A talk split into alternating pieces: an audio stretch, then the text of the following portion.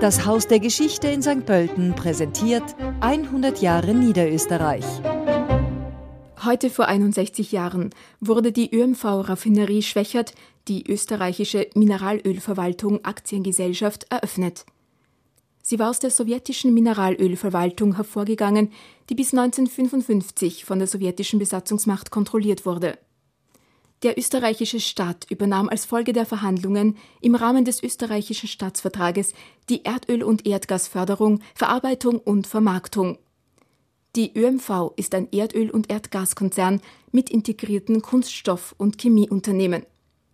Innerhalb von sechs Dekaden etablierte sich die ÖMV vom Staatsunternehmen zum Global Player. Heute arbeiten über 24.000 Menschen aus 60 Nationen in 30 Ländern zusammen. Die ÖMV exploriert und produziert Öl und Gas in den vier Kernregionen Mittel- und Osteuropa, Mittlerer Osten und Afrika, Nordsee und Asien-Pazifik. 1994 ist die ÖMV mehrheitlich privatisiert. In diesem Jahr erfolgte der Einstieg der International Investment Company, IPIC genannt, aus Abu Dhabi. Im darauffolgenden Jahr 1995 wurde der Name der ÖMV in OMV geändert, da der Buchstabe Ö in vielen Sprachen der betreffenden Investoren nicht üblich ist.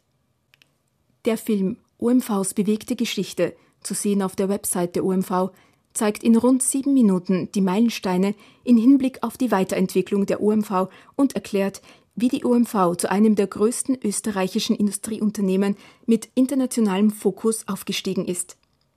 Das Logo der OMV beinhaltet beide Abkürzungen Sowohl ÖMV als auch OMV finden sich darauf und verweisen auf die Geschichte und Entwicklung der OMV. Derzeit erschließt die OMV neue Quellen im Weinviertel. Die OMV will 2050 keine fossilen Energieträger mehr fördern. Erdgas gilt für sie als Brückentechnologie. Bis 2050 will sich die OMV als Chemiekonzern neu erfinden und aus dem Öl- und Gasgeschäft aussteigen und auf eine Kreislaufwirtschaft mit einem möglichst umfangreichen Recycling setzen. In Niederösterreich gibt es einen OMV-Erlebnisradweg, der ausgehend vom Schloss Wolkersdorf im Weinviertel über Auerstal, Raggendorf, Schönkirchen-Reiersdorf und Pillichsdorf durch jene Orte führt, in denen besonders viel Öl und Gas gefördert wird.